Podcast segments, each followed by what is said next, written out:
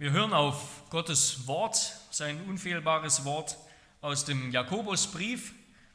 Heute aus Kapitel 2, Jakobus Kapitel 2, die Verse 14 bis 26 wollen wir lesen und die Predigt wird die Verse 14 bis 20 bedenken. Jakobus Kapitel 2 ab Vers 14 hört das Wort Gottes. Was hilft es meinen Brüdern, wenn jemand sagt, er habe Glauben und hat doch keine Werke? Kann ihn dann der Glaube retten?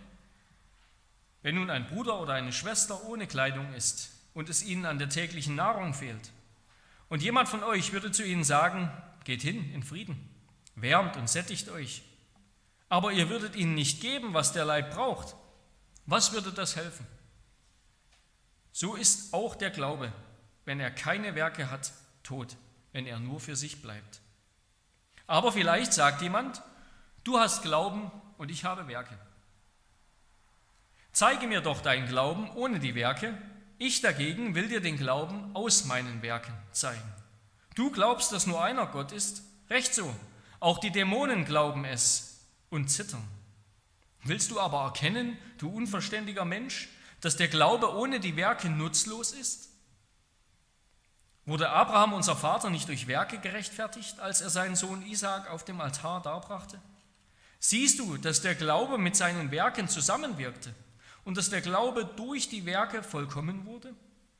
Und so wurde die Schrift erfüllt, die spricht, Abraham aber glaubte Gott und das wurde ihm als Gerechtigkeit angerechnet. Und er wurde ein Freund Gottes genannt. So seht ihr nun, dass der Mensch durch Werke gerechtfertigt wird und nicht durch den Glauben allein. Ist nicht ebenso auch die Hure Rahab durch Werke gerechtfertigt worden, da sie die Boten aufnahm und auf einem anderen Weg entließ? Denn wie der Leib ohne Geist tot ist, also ist auch der Glaube ohne Werke tot. Wort des lebendigen Gottes. Liebe Geschwister, Gemeinde des Herrn Jesus Christus, viele Christen werden verfolgt. Ja, Christen sind die Religion, die am stärksten verfolgt wird. Viele Christen werden verfolgt, weil sie an Jesus glauben, werden für ihren Glauben unter Druck gesetzt, werden seelisch oder sogar körperlich misshandelt. Und in Regionen, wo Christen verfolgt werden, und da gibt es genug in der Welt, da hält diese Aussicht, wenn ich an Jesus glaube, werde ich verfolgt, da hält diese Aussicht mit Sicherheit viele vom Glauben ab. In einem Umfeld, wo man für seinen Glauben von vornherein Nachteile in Kauf nehmen muss, dann überlegt man sich zweimal, ob man jetzt wirklich sich öffentlich als Christ bekennt und entsprechend leben will. Ja, die Spreu trennt sich nur vom Weizen, wenn sie gedroschen wird. Das ist beim Getreide so und das ist auch in der Kirche so. Der lutherische Pfarrer Richard Wurmbrand, der in Rumänien unter dem kommunistischen äh, Regime von Nicolae Ceausescu ähm, gedient hat, er hat dort gepredigt, er wurde dann wegen seines Dienstes eingesperrt, hat viele Folterungen erlitten und schließlich die Hilfsaktion Märtyrerkirche gegründet. Er sagt, rein äußerlich klingen die Sprache der Liebe und die Sprache der Verführung gleich. Derjenige, der ein Mädchen zur Frau begehrt, Zitat von ihm, derjenige, der ein Mädchen zur Frau begehrt und derjenige, der sie nur für eine Nacht haben will, um sie danach wieder wegzuwerfen, beteuern beide, ich liebe dich. Also mit anderen Worten, es gibt Schafe und es gibt Wölfe im Schafspelz. Und erst unter Druck wird deutlich, wer was ist. Ja, Heuchelei fliegt unter Druck leichter auf. So erinnert sich zum Beispiel der, der evangelisch-lutherische Theologe und Pfarrer Helmut Thielicke, der in Deutschland eben während dem 20. Jahrhundert lebte und auch in Hitlerdeutschland ähm, einer der nicht angepassten war, erinnert sich an seine Zeit als Pfarrer in Ravensburg im Dritten Reich wie er am Sonntag vor dem Reformationstag, am Sonntag vor dem Reformationstag war eine, eine NSDAP-Versammlung in Ravensburg und ein großer Teil der Gemeinde war nicht da und die war nicht im Gottesdienst, sondern war eben auf dieser Versammlung, ja, die die NSDAP häufig bewusst in der Gottesdienst oder zur Gottesdienstzeit ansetzte. Viele besuchten also aus Furcht, aus Mitläufertum diese Versammlung statt die Versammlung der Heiligen. Und am nächsten Sonntag dann, am Reformationssonntag, dann schmetterte die ganze Gemeinde voller Inbrunst das Reformationslied, ein feste Burg ist unser Gott, inklusive auch der vierten Strophe, wo es ja heißt, nehmen Sie den Leib, gut er, Kind und Weib, lass fahren dahin, sie haben's kein Gewinn, das Reich muss uns doch bleiben. Und Thielicke als Pfarrer hat dann den Organisten gebeten, nach der dritten Strophe plötzlich die Begleitung zu beenden. Und dann hat er die Gemeinde gehörig ermahnt, dass sie Christus verleugnet haben mit ihrem Verhalten eine Woche zuvor. Und dass es ein grotesker Schwindel sei, so hat er gesagt, dieses Lied in ihrer Situation zu singen. Und dann ließ er die vierte Strophe nur von der Orgel begleiten, ohne Gemeindegesang. Ja, wo es der Glaube so leicht hat, da geht es schnell, dass es nur ein Scheinglaube ohne Grund und Kraft ist. Unser Leben in einer Wohlstandsgesellschaft, wo wir heute leben, das ist einerseits ein Geschenk Gottes, ja, wie es in 1. Timotheus 6, Vers 17 heißt, der uns alles, auch den Reichtum, reichlich darreicht zum Genuss. Aber es birgt eben auch die große Gefahr, ein angepasstes, träges, kraftloses, opferloses Christsein zu führen. Und die Ermahnungen von Jakobus über einen echten Glauben, der für andere da ist, der anderen dient, der Gott gehorcht und der das eben zeigt, vielleicht auch durch Opfer, die sind für uns sehr wichtig. Und deshalb wollen wir uns diesen Text anschauen unter zwei Punkten. Und diese Predigt, die, die ich überschrieben habe, zeig mir deinen Glauben aus deinen Werken. Unter zwei Punkten. Erstens, Glaube, der anderen nicht dient, ist tot. Und zweitens, Glaube, der Gott nicht gehorcht, muss das Gericht fürchten. Erstens also, Glaube, der anderen nicht, nicht dient, ist tot. Dieser Abschnitt, Kapitel 2, ab Vers 14 bis Vers 26, den wir gelesen haben, das ist der Höhepunkt des Jakobusbriefs, das können wir, denke ich, so sagen. Jakobus fällt hier ein ganz unmissverständliches Urteil über leblosen Scheinglauben. Vielleicht ist es doch nicht so unmissverständlich, Luther hat es missverstanden. Aber was er tut, ist, dass er sozusagen einen Generalangriff auf ein heuchlerisches Glaubensbekenntnis. Calvin hat gesagt, auf den toten Schatten des Glaubens, auf einen toten Schatten des Glaubens reitet. Ein Generalangriff auf ein heuchlerisches Glaubensbekenntnis. Wer zwar ein orthodoxes, reformiertes Glaubensbekenntnis hat, aber kein erneuertes Leben, keine Taten der Liebe und Barmherzigkeit, kein Bekenntnis zu Christus vor einer gottlosen Welt und keine Werke des Glaubens hervorbringt, dessen Glaube, so Jakobus, ist nutzlos für andere Menschen und vor Gott. Tod vor Gott. So ein Glaube rettet den nicht, der sich mit seinen Vätern schmückt. Und um das zu zeigen, was lebloser verglichen mit echtem Glauben ist, präsentiert Jakobus hier in diesem Text vier Fallstudien, vier Studien, vier Beispiele. Die, ersten die, die erste und die letzte sind jeweils parallel oder ähneln sich und die zweite und die dritte. Schaut mal mit rein. Kapitel 2, ab Vers 15 bis 17 spricht er jemanden, der, ähm, wenn jemand sagt, er habe Glauben und hat doch keine Werke. Also er spricht über einen Glauben ohne Taten der Barmherzigkeit und Liebe für Geschwister in Not. So ein Glaube ist tot, sagt er. Zweitens ab Vers 18 dann ein Glaube, der wie die Dämonen bestimmte Dinge über Gott weiß, ohne ihm aber zu gehorchen. Der ist nutzlos. Der wird auch enden wie die Dämonen. Drittens dann, Glaube wird gerechtfertigt, das heißt als echt erwiesen durch Werke, wie auch der Glaube Abrahams aus seinem Gehorsam als echt erwiesen wurde, der eben bereit war, seinen Sohn Isaak zu opfern wegen seines Glaubens. Und viertens, Glaube zeigt seine Echtheit im Dienst an anderen, in der Liebe zu anderen, wie Jakobus am Beispiel der Hure Rahab zeigt. Wir schauen uns heute nur die ersten beiden Fallstudien an.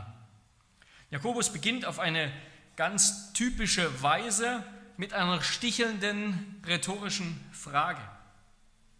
Was hilft es, meine Brüder, wenn jemand sagt, er habe Glauben und hat doch keine Werke? Kann ihn dann der Glaube, gemeint ist dieser Glaube, kann ihn dann dieser Glaube retten? Er führt also jetzt hier in den Versen 14 bis 16, er führt einen Dialog, ein Gespräch über die Definition von Glauben. Wenn jemand sagt, er habe Glauben, alles dreht sich also darum, dass jemand behauptet, ein Christ zu sein. Aber Jakobus meldet ernste Zweifel an. Und er beschreibt eine Situation, wo es arme Geschwister in einer Gemeinde gibt, die um das Lebensnotwendige ringen, andere Geschwister, die in der Lage sind, ihnen zu helfen, erwecken den Anschein, um sie besorgt zu sein. Aber schlussendlich schicken sie sie mit warmen Worten weg. Und woraufhin Jakobus dann sagt, wenn das euer Glaube sein soll, dann ist er nutzlos. Und so lautet sein Fazit in Vers 17, so ist der Glaube, wenn er keine Werke hat, tot, wenn er nur für sich bleibt. Ein Glaube, der keine Werke hat, ein Glaube, der nur für sich bleibt, der ein Glauben allein ist, wie es in Vers 24 heißt. Also ein bloßer, nackter Glaube. Solcher Glaube ist tot. Dieses ein Glaube allein in Vers 24, das erinnert auch an Kapitel 1, wo es heißt, dass wir schnell zum Hören von Gottes Wort sein sollen, aber nicht Hörer allein, Hörer des Wortes allein, das ist das gleiche Wort, also nur Hörer sein sollen sondern eben auch Täter des Wortes werden sollen. Dieses allein ist sozusagen eigentlich ist ganz typisch Jakobus. Ja, und das, das mag uns jetzt verwirren, lautet nicht einer der Grundsätze der Reformation sola fide, ja, durch Glauben allein. Also durch Glauben allein werden wir gerechtfertigt und vor Gott gerettet und nicht durch Werke. Interessanterweise redet Paulus nicht von Glauben allein, aber Luther hat, und das durchaus richtig, Luther hat ein Allein eingesetzt. In seiner Übersetzung von Römer 3, Vers 28, da heißt es, so halten wir, schreibt Paulus, nun dafür, dass der Mensch gerecht wird ohne des Gesetzes Werke durch den Glauben. Und Luther hat eingesetzt, und er hat dann ausführlich darüber geredet, allein durch den Glauben. Und das stimmt auch, richtig so. So wie Paulus das meint, ist das richtig ohne des Gesetzes Werke, allein durch den Glauben. Aber Paulus gebraucht das allein eigentlich nicht. Ja. Es ist, Jakobus gebraucht das allein, aber wie, wie meint er das? Es ist nicht das reformatorische Sola, also allein durch Glauben, von dem Jakobus spricht, sondern eher auf Lateinisch würde man sagen ein Nuda. Nuda, das heißt nackt, ein nackter, bloßer Glaube. Ein solcher bloßer Glaube, der nur für sich bleibt, der nichts anderes ist als Glaube ohne Werke, ohne dass irgendetwas daraus hervorkommt. Das ist kein Glaube. Und das ist nicht der Glaube, den Paulus meint, sondern es ist toter Glaube. Jesus spricht einmal über das Gericht, das Endgericht, Matthäus 25. Er spricht darüber, wie er das Endgericht vollstrecken wird, wenn er wiederkommt. Da heißt es, dass er die, wir kennen dieses, diese dieses Gleichnis, dass er die Menschen einteilen wird in die Schafe und die Böcke. Ja, die Schafe, das nennt Jesus auch die Gerechten, die werden das Reich Gottes erben. Und die Böcke hingegen, die werden in die ewige Strafe eingehen. Und was ist der Maßstab dieses Gerichts, sagt Jesus? Es sind die Werke der Barmherzigkeit, des Mitleids und der Liebe gegenüber den armen, schwachen, notleidenden Geschwistern. Und so wird Jesus dann, so sagt er, die Strafe loben und ihnen den Zugang zu seinem Reich gewähren. Da heißt es, Matthäus 25 ab Vers 35, denn ich bin hungrig gewesen und ihr habt mich gespeist. Ich bin durstig gewesen und ihr habt mir zu trinken gegeben. Ich bin ein Fremdling gewesen und ihr habt mich beherbergt. Bin ohne Kleidung gewesen und ihr habt mich bekleidet. Ich bin krank gewesen, ihr habt mich besucht. Ich bin gefangen gewesen und ihr seid zu mir gekommen. Dann werden ihm die Gerechten antworten und sagen, ich kürze das jetzt ab, Herr, wann haben wir all das getan? Und der König wird ihnen antworten und sagen, wahrlich, ich sage euch, was ihr einem dieser meiner geringsten Brüder getan habt, das habt ihr mir getan. Und genau auf diese Frucht des Glaubens. Auf diesen echten Glauben kommt Jakobus zu sprechen. Worin unterscheiden sich also laut den Worten Jesu und auch Jakobus wahrer und falscher Glaube? Erstens also, wahrer Glaube hat offene Augen für andere und ihre Not. Wahrer Glaube fixiert unseren Blick nicht auf uns selber, sondern er nimmt unseren Blick, hebt unseren Blick ab von uns selber, auf Gott hin und auf unseren Nächsten hin. Wahrer Glaube ist nicht ständig mit sich selbst beschäftigt. Der Unglaube ist ständig mit sich selbst beschäftigt, sondern wahrer Glaube sieht die Not anderer und er dient ihnen in Wort und Tat. Ja, seine Werke zeigen, dass er von Gott ist. Er wurde er wurde von Gottes Geist, dem Geist aller Barmherzigkeit, eingepflanzt. Und wer so glaubt, der ist barmherzig. Wer so glaubt, der lebt nach der Ethik der Bergpredigt. Also wahrer Glaube hat offene Augen für andere, für die Not anderer und dient ihnen. Falscher Glaube hingegen verbirgt sich hinter frommen Worten. Ja? Geht hin in Frieden, geht hin in Frieden, Vers 16, das ist eigentlich ein häufig, häufiger biblischer Segen. Ja? Also das klingt quasi ganz toll, das klingt ganz fromm. So etwas wünscht nur ein echter Christ, denkt der Hörer dieser Worte. Aber die frommen Worte bleiben folgenlos. Falscher Glaube verbirgt sich hinter frommen Worten, hinter leeren Worten. Und drittens, falscher Glaube verschließt sich vor der Not anderer. Er hilft ihnen höchstens mit hohlen Ratschlägen. Er hört sich schlau an, aber er produziert abgedroschene Phrasen. Lass deinen Worten also zuerst, lass deinen Worten Taten folgen. Lass deinen Worten für andere Taten folgen. Und zwar zuerst die Fürbitte, das Gebet für andere. Wir wollen das Gebet nicht klein machen, ja? Für andere zu beten, das ist der größte Liebesdienst, den wir als Christen tun können. Das ist das Wirksamste, das Beste, was wir als Christen füreinander tun können. Füreinander beten ist nichts Kleines und Geringes, jetzt muss man irgendwie auch noch was anderes machen. Nein, füreinander beten, den allmächtigen Gott bitten, einem anderen beizustehen, ist der größte Dienst. Aber für jemanden zu beten mag vielleicht nicht reichen. Wenn Gott dich mit den Mitteln und der Zeit aus, ausgestattet hat, um zu helfen, und freilich kostet das immer etwas, dann sollst du vielleicht nach Gottes Vorsehung zugleich derjenige sein, der dein Gebet erfüllt. Ja? Wir sehen das manchmal, zum Beispiel in der Geschichte von Ruth im Alten Testament.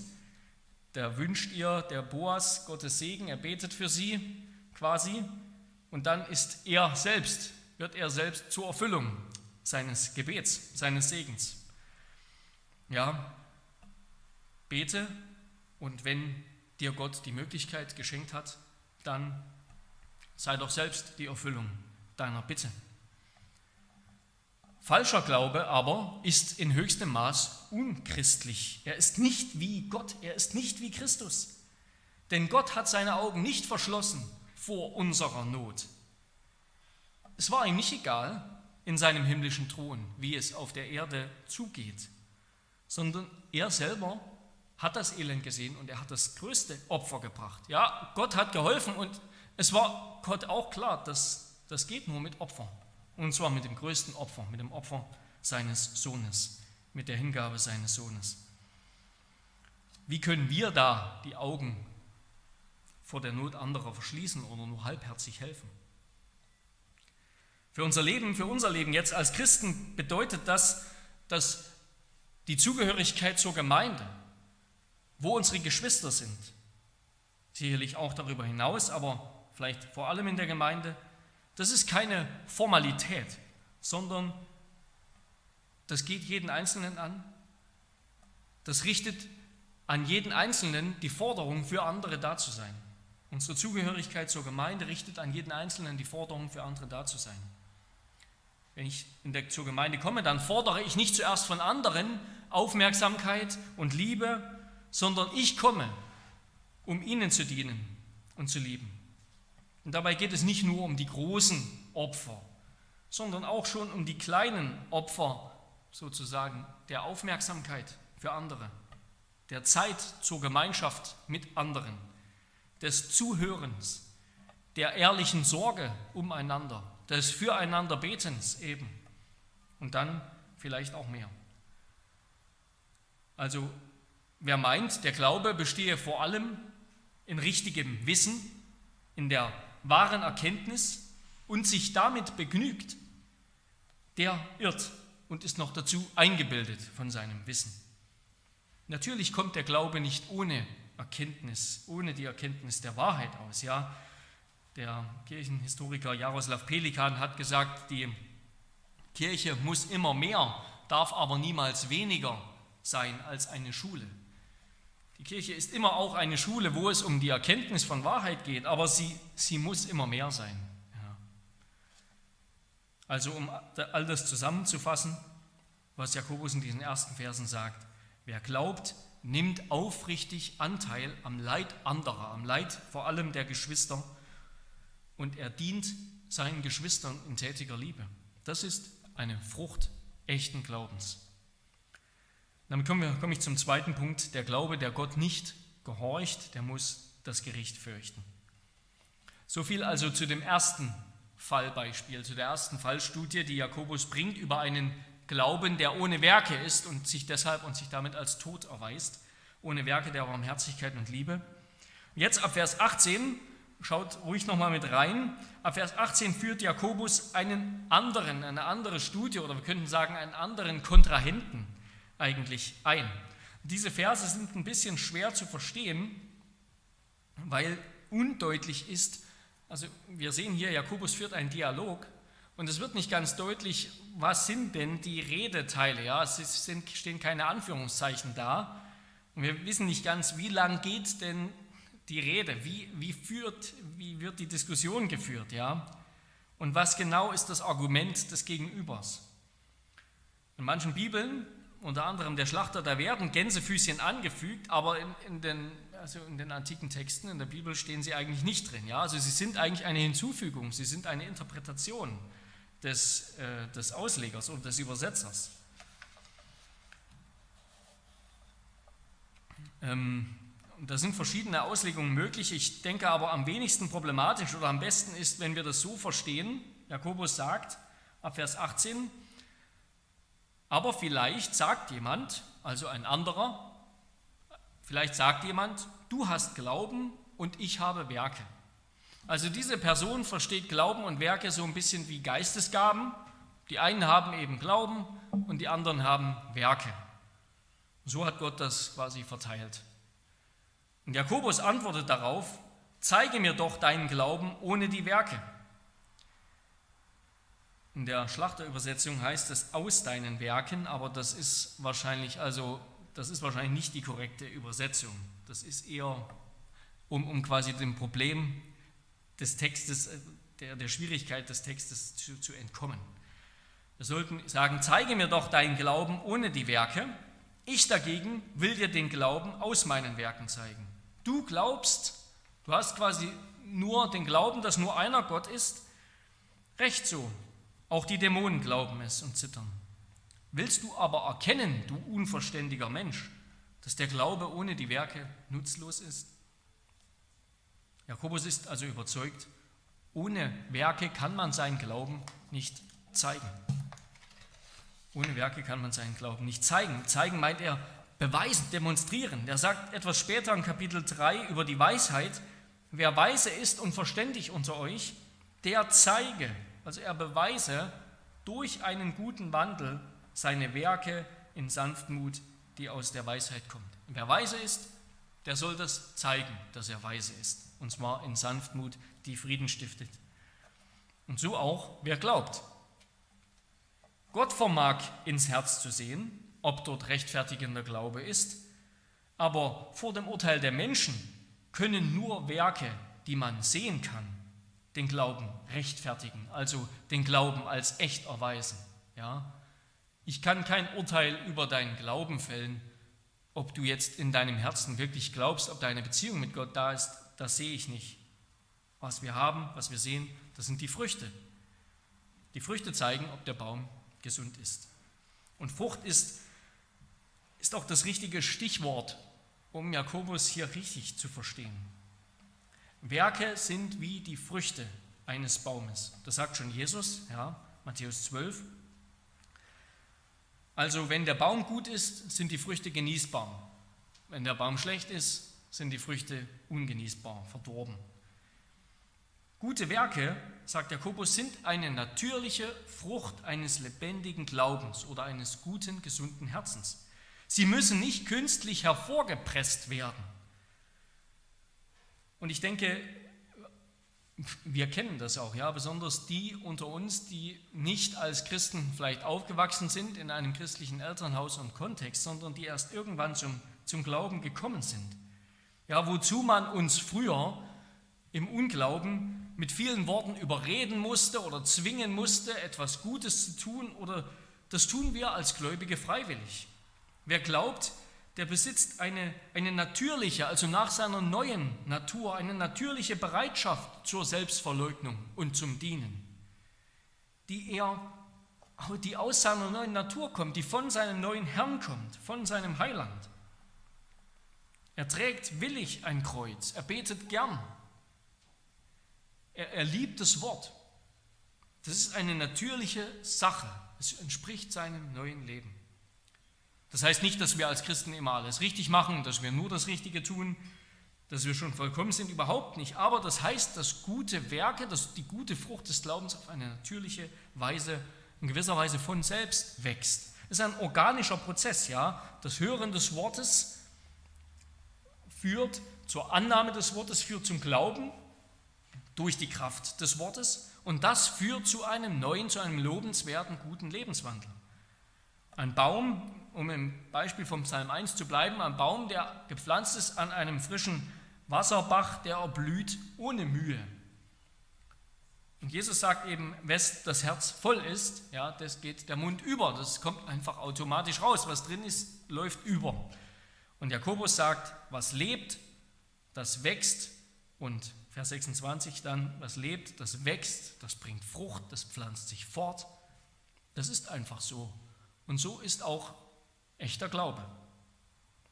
Ja, liebe Geschwister, die Aufforderung zu guten Werken, die ist also genauso wenig etwas Gesetzliches, Künstliches, wie die Liebe einer Mutter zu ihrem Kind etwas Künstliches und Erzwungenes ist, wozu sich die Mutter dann erst irgendwie anstrengen muss. Nein, das ist eine ganz natürliche Reaktion. Die Ermahnung zu guten Werken, die hat also ihren Grund nicht in uns, dass wir jetzt anfangen müssen mit etwas, was wir eigentlich gar nicht wollen oder was eigentlich gar nicht da ist, sondern sie hat ihren Grund in etwas, das Gott zuvor schon gemacht hat. Und um das eben richtig zu verstehen, um das nicht falsch zu verstehen, den Jakobus, als ob er meint, ja, jetzt also quasi nur einer, der glaubt und der dann auch noch gute Werke vollbringt, der wird gerettet so als ob der, auch der echte Glaube an Jesus nicht ausreichen würde. Nein, müssen wir mal in Kapitel 1 schauen, Vers 18, da heißt es, Jakobus Kapitel 1, Vers 18, Gott hat uns geboren nach seinem Willen durch das Wort der Wahrheit, damit wir die Erstlingsfrüchte seiner Geschöpfe seien. Christen wurden also durch den freien, souveränen Willen Gottes wiedergeboren, damit wir Geschöpfe sind, neue Geschöpfe sind, Geschöpfe, an denen Gott wieder Freude hat. Geschöpfe, die Gott gefallen, Geschöpfe, wie Gott sie sich eigentlich gedacht hat. Gottes Wort, Gottes geisterfülltes, kraftvolles Wort hat uns zu einer neuen Schöpfung gemacht. Und um mal Paulus Worte zu borgen, nicht aus uns, nicht aus Werken, sondern von Gott. Gottes Gabe ist es. Das meint auch Jakobus. Gottes Wort, Gottes Kraft, Gottes Geist hat das neue Leben hervorgebracht in uns, hat den Glauben wie einen Samen eingepflanzt und wachsen lassen. Gott ist der einzige Grund, Gott ist die einzige Ursache des Heils. Jede gute Gabe und jede, jedes vollkommene Geschenk kommt von oben herab von Gott. Jakobus 1, Vers 17. Auch der Glaube mit seinen Werken. Also Jakobus lehrt, dass unser ganzes Heil unabhängig von unseren Möglichkeiten zustande gekommen ist. Du bist kein Christ, weil du das wolltest oder weil du etwas dafür gemacht hast oder weil du dafür prädestiniert, also das bist du, aber weil du dafür irgendwie von dir selbst aus ähm, ähm, quasi der richtige Typ bist oder so. Nein, es kommt von Gott. Wir haben keinen Verdienst dafür. Wir haben das nicht erworben. Und wenn Jakobus jetzt hier von den guten Werken spricht, von dem neuen Leben, dann spricht er eben von Christen, ja. Von guten Werken als einer Folge des neuen Lebens. Der Gehorsam, den er meint, das ist ein evangelischer Gehorsam sozusagen, ein Gehorsam als Antwort auf Gottes Gnade, die wir schon erfahren haben. Werke sind die Frucht der Rettung, die Frucht der Rettung, nicht ihre Ursache. Es ist der Baum, der die Frucht trägt, nicht die Frucht, die den Baum trägt. Ja? Wenn wir über Werke reden, dann wir stecken den Apfel nicht an den Baum, sondern der Apfel wächst ganz natürlich aus dem Apfelbaum.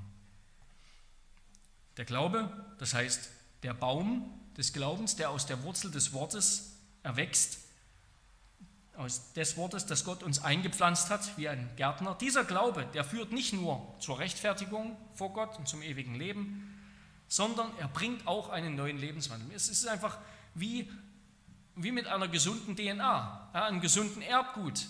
Aus der DNA wird der ganze Mensch. Ja. In der DNA ist schon alles angelegt. Und aus der gesunden, intakten DNA wird ein gesunder, intakter Mensch. Wächst er heran. Und genauso kommen aus dem Glauben, aus dem echten, gesunden Glauben, die guten Werke. Und Jakobus redet immer über die guten Werke, auch wenn er nur Werke, er meint immer die Werke des Christen. Paulus hingegen meint die Werke, die, die einer tun will, um Christ zu werden. Einer, der denkt, ja, wenn ich jetzt einfach das Gesetz einhalte, dann bin ich gerettet. Ähm, Jakobus redet immer über die Werke des Christen. Also wir erfüllen das Gesetz Christi auf gewisse Weise automatisch, ja, von selbst, wenn wir Christen sind, wenn wir eine neue Schöpfung sind. Ja, warum, warum dann noch die Ermahnung? Warum dann noch die Predigt? Warum dann noch, wenn du das nicht hast, also wo Jakobus ja so drauf rumreitet, dann sieht es schlecht für dich aus. Warum? Ja, weil uns ganz einfach die Versuchung zur Trägheit, das alte Leben, der alte Mensch, der alte Adam, der selbstgefällige Lebensstil immer noch anhängt. Und weil es so groß ist und so stark ist und so an uns zieht, dass wir es immer wieder hören müssen. Wenn wir aber im Geist leben, so lasst uns auch im Geist wandeln, sagt Paulus. Der Glaube, wenn er keine Werke hat, ist tot, wenn er nur für sich bleibt. Wenn es aber ein neuer Glaube ist, dann mach, dann tu. Also, der Christ verdankt seine neue Existenz ausschließlich dem Wort. Es gibt keinen Ansatzpunkt für irgendein Konzept von menschlicher Leistung in unserem Christwerden. Ein ergebnisloses Hören des Wortes, also wenn einer das Wort hört und nichts tut, keine Frucht bringt, die zeugt letztlich nicht von einem Versagen im Entfalten der eigenen Möglichkeiten, also weil du dich nicht genug angestrengt hast, sondern es zeugt vielmehr davon, dass die neue Schöpfung oder die neue Geburt überhaupt nicht stattgefunden hat. Ja, jemand, der keine guten Werke bringt, sagt Jakobus, das ist kein Christ, der sich nicht genug angestrengt hat und deshalb wird er verworfen der ist kein Christ, der ist kein neuer Mensch, der hat keinen Glauben. Und deshalb warnt Jakobus so eindringlich vor Selbstbetrug. Bist du ein Christ, dann lebe als Christ. Oder anders formuliert, du bist ein Christ, also lebe als Christ. Gott hat Gefallen an dir in Christus, also gefalle ihm. Alles andere ist ein toter Glaube, ein Glaube, wie ihn auch die Dämonen haben, sagt er. Auch die Dämonen, die erkennen an, intellektuell, dass nur einer Gott ist. Die Dämonen kennen die Wahrheit über Gott. Das sehen wir ja auch in den Evangelien zum Beispiel. Ja? Der Teufel kennt die Wahrheit, dass er nicht Gott ist, dass nur einer Gott ist. Aber ihr Glaube, der ist ohne Gehorsam, ohne Liebe. Und erst recht hat ihr Glaube keinen Funken Heilsgewissheit. Die richtige Antwort allein, die richtigen Worte allein die machen nicht das richtige Bekenntnis. Ja? Dazustehen und zu sagen, ich glaube, das an sich macht nicht das richtige Bekenntnis, aber das neue Herz, das vom Heiligen Geist erfüllte, das vom Wort erweckte Herz, das macht das richtige Bekenntnis und die Hände und der Mund, die beweisen es als ein richtiges Bekenntnis. Wir unterscheiden also den Glauben und die guten Werke voneinander, eben wie den Baum und die Frucht, aber wir dürfen sie nicht trennen, ja, als könnte es das eine ohne das andere geben. Es gibt keinen Baum, der keine Frucht bringt und es gibt keine Frucht ohne Baum. Aber umgekehrt gilt dann eben auch für uns, dass unser Lebenswandel uns auch ermutigen kann. Ja? Auch wenn wir mal am Glauben zweifeln und uns wirklich vielleicht fragen, was ist, was ist mit mir, was bin ich überhaupt Christ? Und wenn du dann merkst und dich anschaust und siehst, dass du Gottes Wort hörst, Gottes Wort gern hörst, dass du deine Taufe und das Herrnmal hochschätzt und dich danach sehnst, wenn du gern betest oder vielleicht voller Verlangen betest, ein Verlangen danach hast, einen Wunsch danach spürst, Gott zu loben, wenn du dein Kreuz trägst und dich selbst verleugnest, wenn du deine Geschwister von Herzen liebst und anderen vergibst und fröhlichen Herzens dienst, wenn du deinen Herrn vor anderen bezeugst, auch wenn du dafür, dafür vielleicht Prügel einsteckst, dann ist all das eine Frucht echten Glaubens, echten rettenden Glaubens und Gottes Wirken in deinem Leben, der Gegenwart des Geistes. Und dann darfst du deines Glaubens aus deinen Werken gewiss sein. Und damit will ich schließen. Richard Wurmbrand, der, den ich eben eingangs erwähnt habe, der lutherische Pfarrer aus Rumänien unter dem Ceausescu-Regime, der erzählt von einem christlichen Kongress, einem Kongress aller christlichen Kirchen im Parlamentsgebäude in Bukarest unter dem kommunistischen Regime, also nach dem Zweiten Weltkrieg, als dann die Sowjetunion den, ganz Osteuropa kontrolliert hat.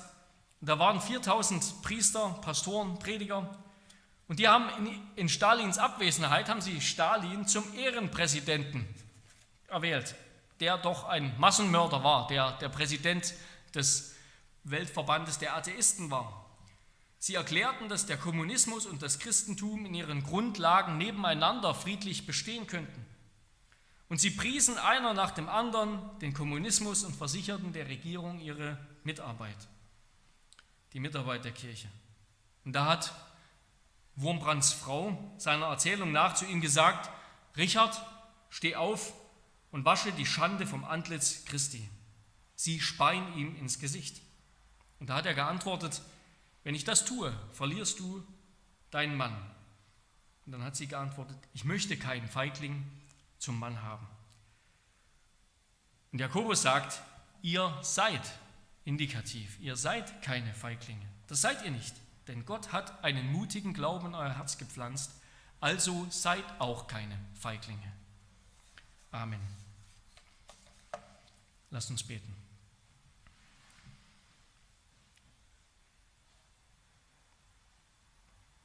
Herr unser Gott, wir danken dir,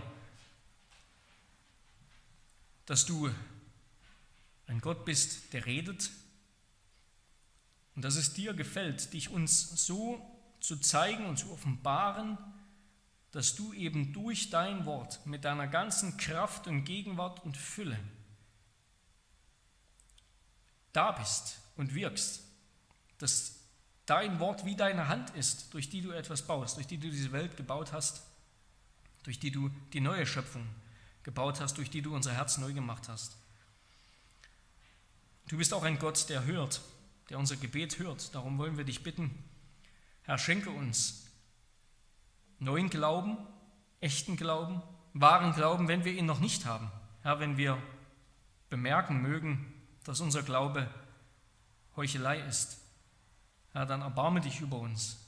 Aber wenn du uns Glauben geschenkt hast, Herr, dann, Herr, bitte vergib uns, wo wir immer und immer wieder versagen, die gute Frucht des Glaubens zu zeigen und hervorzubringen. Und hilf uns doch, denn du hast uns gesagt, dass der Glaube, der neue Glaube, die Kraft ist, die Kraft aus deinem Wort hat.